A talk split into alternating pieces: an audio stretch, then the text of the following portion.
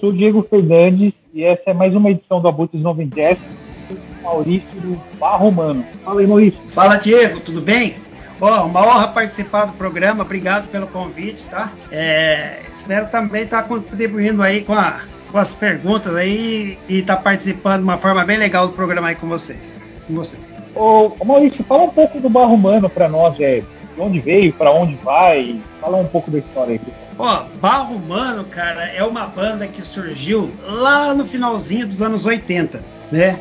Nós tínhamos lá, da, da época, nós tínhamos o Traste em Rio Claro, né? Uma banda de que foi fundada lá em São Paulo, no, no interior de São Paulo, né? Nós tínhamos o Traste, que é uma banda que praticamente que a gente conhece como a primeira banda que, que começou o movimento punk, assim, de atuação lá em Rio Claro, na região. Depois disso, né, é, teve a banda Metrópole, algumas que foram influenciando um pouco a Barro Humano através do som. Só que o Barro Humano, ele era uma banda muito ativista, cara. Era uma banda assim, é um grupo assim que, que era mais voltado a participar de movimento e em passeata, a fazer grupos tal. E a banda Barro Humano surgiu como uma, uma segunda oportunidade, né? Porque a gente não sabia tocar.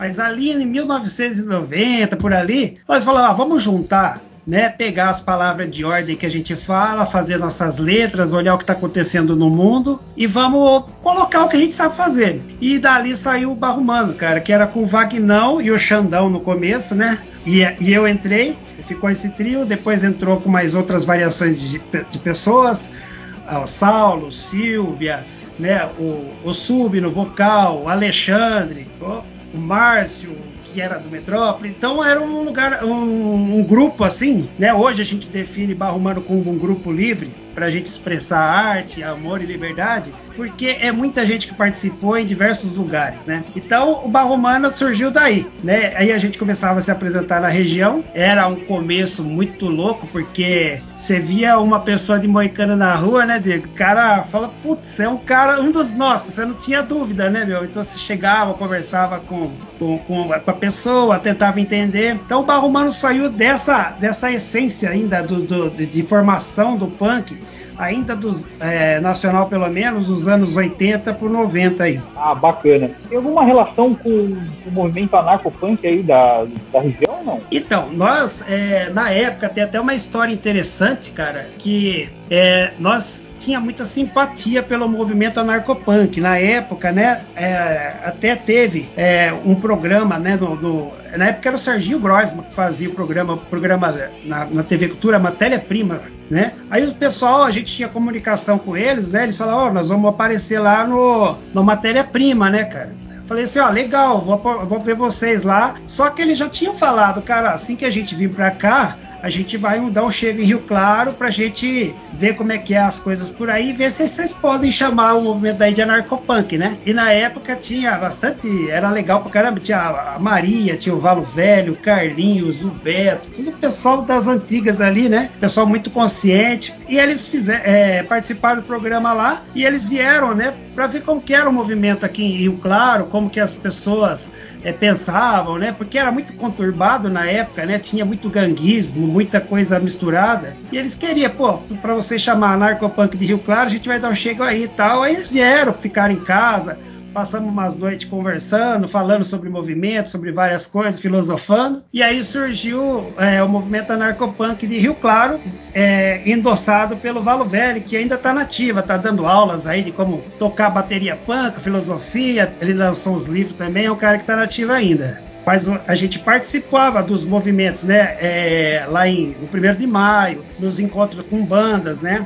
A gente participava, acho que tinha, nós tocava muito com, é, tinha muito contato, acho que na banda tinha execradores, né, tinha umas bandas assim que tocavam direto cólera, assim, mas cólera não voltado ao movimento anarcopunk, mas sempre participou com a gente, né? A gente sempre participou da, da vida do, do Cólera, que para nós é uma banda ferrada, meu cara, banda uma das melhor, melhores bandas do Brasil. Mas o nosso envolvimento com a Narcopunk saiu daí, desse começo aí. Ah, bacana. Eu queria que você falasse também um pouco sobre o disco que foi lançado esse ano, né? Que é o do lado barro humano mesmo. É, como que foi a gravação, a, a forma que, que vocês conseguiram lançar esse Ah, legal. Então, esse, esse disco surgiu o seguinte tem um, um, uma pessoa lá, o Júlio, né? Que toca na banda On Crash, lá de Rio Claro que ele a gente sempre conversou, ele sempre foi fã da banda, né, meu? Então, desde quando a gente tocava, a gente influenciou algumas bandas lá para o Rio Claro, né? E região, que a gente tocava muito em Cordeiro, Limeira, Araras, é, Americana. Sempre foi muito legal o rock, o punk rock ali, né? O Júlio fazia parte, mais aqui voltado para Rio Claro, assim, desse pessoal. E ele, conversando com ele, eu falei, pô, cara, nós sempre, sempre fomos uma banda assim que que era mais ativista, mas a gente nunca deixou nada bem gravado, uma coisa assim mais legal para ficar como legado mesmo, né? Aí ele deu a ideia de gravar, fazer um ensaio, depois tocar e fazer desse, desse dessa ocasião assim o lançamento de um, de um CD, né? Aí ele convidou o Edinho da Smoners, né? É, também conhecido pra caramba, Edinho, cara fantástico, ajudou nós pra caramba. Conversou com o Pedrinho da banda Desacato de Rio Claro, que é uma banda também muito conhecida, né? Uma banda que toca pra caramba até hoje, tem mais de 20 anos aí de, de casa. Esse pessoal juntou e a gente acabou fazendo um som lá, junto comigo, né? Na, na casa do Totó, né? Que era um estúdio casa lá, né? Que ele acabou liberando um, para nós fazer esse som. Nós gravamos.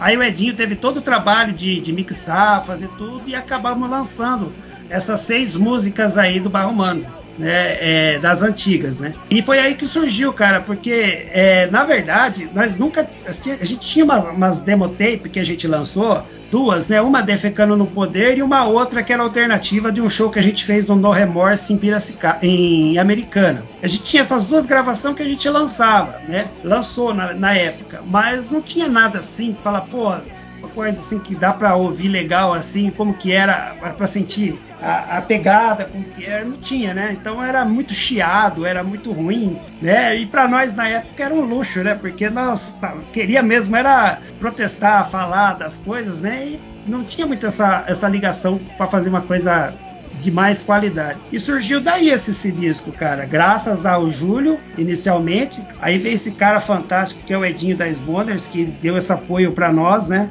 É, e ele conseguiu contatos com pessoas fantásticas, né? O, o Germa, né? o Renan, o Jeff, cara. Pô, esses caras, eles foram fantásticos, divulgando um pouco mais do Barro Humano, falando um pouquinho de nós. O, o, Renan fez dois vídeos fantásticos, os dois lyrics lá, lá, massa pra caramba. Então foi daí que surgiu a ideia e como se formalizou tudo isso, como se concretizou tudo isso. Maurício, e como que vocês captaram esses dois primeiros registros? Como a gente captou? Isso, é, vocês, vocês gravaram, gravaram de uma outra forma. Ah, tá. Então, uma a gente, a primeira lá do a, a demo tape mesmo do Barromano, nós gravamos num estúdio, né? Lá em Cordeirópolis. Né? Tinha um cara lá que, que, que na época ele tinha uma, um, uma aparelhagem e tal, que na época não era tão comum como hoje, né? Pra gente ter essa oportunidade. E ele tinha um estúdiozinho lá, a gente fez lá a gravação, né? E só que eu não lembro mais o nome do cara, velho. é tanto tempo que isso aconteceu que a gente, eu não lembro o nome, o nome do cara. Mas assim, era um estúdio assim que a gente foi lá, a gente juntou uma graninha cada um um pouquinho, o pessoal contribuiu, juntou, pagou né? E a gente acabou acabou gravando essa demo tape defecando no poder, cara. É, e, e, a outra foi uma gravação já direto de áudio do show No Remorse. Eu não lembro qual foi, se foi o quarto No Remorse, o quinto No Remorse, que a gente trocou lá com umas bandas.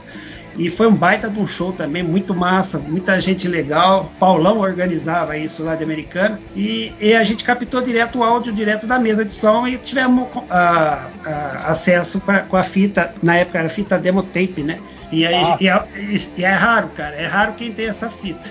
Atualmente, como é que funciona o processo de composição de vocês? Então, é, atualmente, nós não, nós não fizemos nenhuma música mais, entendeu? Não compomos mais nada. A gente, na verdade, a gente vivia daquelas músicas que a gente compôs no passado, né? Como eu te falei, a gente fez o que tinha que fazer naquela época, né? Naquela, com o nosso pensamento, com a nossa ideologia daquela época, com forma de pensar. Tinha muito essa coisa do punk, né? Tipo assim, é, anticapitalismo. Tem, né? É, isso é a essência. Anticapitalismo, fazer um som assim que não é para tocar nas rádios Então a gente sempre fazia pensando nesse, nesse formato. A gente não tinha aquela ideia, oh, vamos fazer uma música para tocar na rádio, para a gente ganhar uma graninha, a gente não tinha esse pensamento. Então, essa sensação, essa situação de, de, de ter uma fita, uma coisa bem gravada, não aconteceu para nós, entendeu? E agora, né, a gente sentiu a necessidade de pegar essas músicas antigas para que as pessoas possam ter é, as pessoas novas, né, as pessoas antigas conhecem depois de salteada a letra, né? Mas as pessoas de agora ouvirem, né, e falar, porra, é legal que tinha esse pensamento na época, como era feito. Eu sei que a leitura, a leitura hoje do punk é outra, né? E a gente não tem nada novo hoje, né? Mas não falta assim é, motivação para fazer, é lógico. É, que isso continua ainda nos dias de hoje. Tudo que a gente escreveu naquela época vale para hoje, mas é bem voltado, Diego, à situação do que a gente enxerga mesmo, sabe? Talvez com um pouquinho mais de maturidade, com um pouquinho mais de, de cuidado no sentido de falar as coisas é, assim de uma forma que realmente cause mudança nas pessoas, né? Essa é a ideia. Né? Hoje a gente não compõe assim como fazia antes, mas é, assim que a gente terminar de regravar todas as nossas músicas antigas, provavelmente vem coisa nova por aí. Ah, bacana. Agora eu vou fazer uma pergunta bem atual, na verdade. Eu, eu queria uhum. entender como vocês fazem a, atualmente a distribuição do material, né? seja não só a, o material físico, a distribuição do álbum, merchan, né, camiseta, bottom, que vocês querem, né? Eu queria que você falasse um pouco sobre essas novas formas de e consumo de mídia. Aí no, no cenário de vocês, na, na, banda de vocês, né? Pois é. É que eu, como eu falei com você antes, né? Assim, a gente tem uma forma de ir apresentar, né? Geralmente a gente não cobra para para fazer o som, ou faz algum em troca de alguma coisa, né?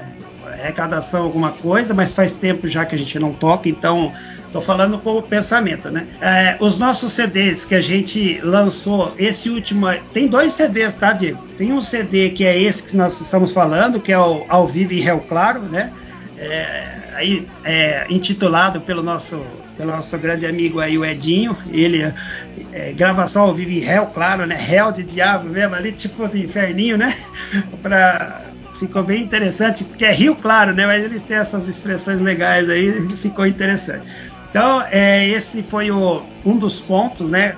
É, de distribuição de, de, forma digital, onde ele tem esse apoio, cara. Ele tem umas pessoas fantásticas aí, que nem eu acabei de falar, que é o, o, o Germán, sabe? O, o Jeff, uh, pessoal da Tocaia Selo ali, que ajudou bastante, entendeu? Então a gente está aparecendo com esse selo, com esse, com esse disco ali, né? A gente, as distribuições, a forma de visualização é todo por ali, né? Então, quem quiser, entra na, na, na Tocaia Selo ali, na Mutante, tem bastante coisa acontecendo falando do, do, dos lançamentos do Barro Humano, tá? E o outro CD que a gente fez de forma mais física, que é o, o Barro Humano por Barro Humano mesmo, foi uma gravação que a gente fez aqui em casa, sabe? É bem caseirona mesmo também. E é, a gente não vende. A pessoa, se ela, se, se ela quiser adquirir o CD, é, passa o, tele, o endereço, a gente envia, ela só paga para receber, entendeu? Acho que tá uns 20 contos. Aí ela fala assim: ó, quero o CD do Barro né? Esse caseiro aí, tá? E a pessoa dá, dá é, paga né, o, o, valor do, do envio, mas pelo, pelo CD e pela música mesmo, isso aí é, é, é gratuito ou em forma de troca, cara. Tipo assim, era uma coisa que a gente tinha muito nas antigas, né? Pô, chegava lá, pedia pro lixo urbano de Santa Catarina, né? Ô, eu tenho a, a dema do Barro Humano, eu mando a minha, você manda a sua, né? E aí funcionava, era assim que a gente fazia e era bem, bem nesse sentido anarquista mesmo, né? É, bem de, de, de, de, de troca, de ganhar conhecimento através de formas assim, mais assim, não era tão olho no olho, mas que as cartas eram né, demorava para chegar, mas era assim que acontecia também, com desacato à autoridade lá de Brasília, as bandas, enfim, de toda a América do Sul que a gente conseguiu fazer esse contato, a distribuição da forma antiga. Atualmente está dessa forma que eu te falei. Quais é, são os tipos de dificuldades que vocês encontravam no underground? Eu acho que uh, a maior dificuldade, né, porque a gente tinha a ideia de disseminar o que a gente pensava, né? A dificuldade estava na, na forma que as pessoas nos enxergavam naquela época, né? É, por exemplo, hoje cê, todo mundo usa moicano, todo mundo usa calça rasgada, coloca o que quiser tal. E na época a gente tinha essa dificuldade. Nos dias de hoje, eu acho que o punk daquela época ele conseguiu deixar alguns legados, né? Porque hoje todo mundo fala de homofobia, de racismo, fala de, de outras situações da, da moral, né? De uma forma mais tranquila e, e como se tivesse sido uma novidade isso agora no comportamento humano. Mas os punks daquela época já falavam muito disso, né? De olhar o lado humano das pessoas, né? Olhar primeiro esse lado de enxergar com empatia as pessoas, com igualdade, com mais amor, né? Então, é, é, hoje eu acho que continua, a gente continua com essa dificuldade de, de, de passar essas informações, mas com todo cuidado também para isso não virar lacração, né? Então o negócio tem, tem, tem um lado assim que hoje as pessoas também aproveitam oportunidades. Mas eu acredito que é, é um pouco mais, mais tranquilo hoje, né? Da forma de se falar. Você, você pode expressar uma música punk rock hoje né, que nos dias de hoje é bem diferente daquela época. Naquela época era, porra, que lixo, né? E era essa a ideia mesmo. Mas hoje não, hoje as pessoas já assimilaram. O passar do tempo deixou o ouvido um pouquinho mais das pessoas, um pouquinho mais acessível para essas, essas variedades, né? Então a dificuldade continua sendo entrar dentro da cabeça humana e fazer com que ela entenda as coisas com mais assim, com mais sobriedade, né? Com mais liberdade, coisas que a gente sempre falou dentro do movimento anarquista, dentro do movimento anarco-punk, do movimento punk, e que, é, de uma forma geral, serve para o ser humano, não como uma identidade, certo? Serve mais para o ser humano. E acho que essa continua sendo nossa grande, nossa grande dificuldade, né? Não sei se eu consegui te responder. Não, perfeito. É, eu queria que você citasse um show que foi roubada e um outro que foi muito excepcional aí da Romana. Cara, o show que foi roubada foi uma vez que a gente foi fazer o nosso primeiro show em Limeira, 1989. É, a gente tá, foi a primeira, a primeira apresentação que o Barrumano ia fazer lá em Limeira e a gente foi tocar, é, é, era num palanque de sindicalista, cara. Então, de certa forma, a gente come, começou o show, nós tocava, é, naquela época a gente continuava tocando mal pra caramba, né? É, o pessoal não sabia muito bem que era instrumento e tal, e tocava e, e falava palavras de ordem lá na época que os caras não gostaram muito pela falta, pela diferença de, de, de ideologias, né? Eles tinham uma forma de pensar e a gente falava algumas coisas diretamente ligadas ao anarquismo, né? Então, na hora que a gente começou a tocar, a gente falou muito de, de da operária escrava, essas coisas, aí os caras começaram a ficar enfesados, uns começaram a reclamar. Só que o povo que tava lá curtiu pra caramba, sabe? Eu achei que foi um show assim que foi um pouco assim meio complicado. Nesse sentido dos caras, tipo, depois do show começar a indagar a gente, querer saber o que, que a gente falava, o que, que a gente queria dizer, por que estava confrontando eles, aí ficou meio confuso ali. Né? Então, eu acho que em termos de, de, de ideologia só. Teve shows que teve muita treta com, com careca, né? Meu? Uma vez nós fomos tocar ali em, em, em Cordeirópolis. É, nós começamos a tocar uma música lá, os careca começaram é, lá, dar porrada nos punk, a gente parou o som, falou, oh, essa música aqui é de punk pra punk, aí os caras ficaram enfesados, quase queria brigar com a gente lá, mas tudo tranquilo também, passou. Um show fantástico, cara, que a gente teve foi no No Remorse. Esse foi inesquecível, cara, porque tava lotado, tinha mais bandas e a banda Barrumano foi uma das bandas que, que chamou atenção no dia lá, né? Então é o show que tinha mais amigos nossos, mais pessoas simpatizantes do movimento. Foi um show que a gente conseguiu fazer é, depois do, do show, um, uma estadia com, com, a maior parte das pessoas que estavam lá. Nós fomos para outro lugar, conversamos. Então falamos bastante do movimento, filosofamos, brincamos pra caramba. Então esse foi o show que marcou. Os dois shows em Americana, uma na, na garagem da Sakawashi, que tinha lá, que foi de, de, de última hora, e esse aí em Americana também no No Remorse. Ah, bacana. Agora eu, eu vou para minha última pergunta. Eu queria que você deixasse a mensagem ou conselho para bandas iniciantes. Ah, tá, legal. Cara, eu acho que sim, as pessoas têm que cada vez mais continuar se desafiando, cara. Tipo assim, o pessoal de hoje em dia, ele já vem com muita novidade, sabe? Já vem com um pensamento diferente. Né? Então, eu comecei fazendo punk, copiando, cara, sem, sem, sem receio de, de mentir, sabe? É, a gente começou copiando bandas, sabe? Só que hoje, hoje a gente escuta uma banda punk, né? A gente percebe que tem várias, várias formas diferentes de fazer. Algumas pessoas vêm com umas letras um pouquinho diferentes. Eu acho legal isso, cara. Eu acho que as pessoas precisam se identificar, entender o que faz bem para elas né, pro, pro, pro coletivo e, e, fazer aquilo que gosta realmente, né? Não se apegar tanto a certas coisas que para nós eram padrões antigamente. Punk, ah, tem que ser assim e pronto, né? Mas eu acho que punk é sempre punk, né? É, não morre nunca. Mas a gente também tem condições de ir inovando, fazendo coisas diferentes, coisas que agregam um novo pensamento, coisas que tragam nova juventude para as pessoas, que elas se sintam bem e também que fortaleçam a que fortaleçam a, a, a, nova geração aí. Inclusive tem o Garrafa Vazia aí de Rio Claro, né? Mandando um salve pro Marião.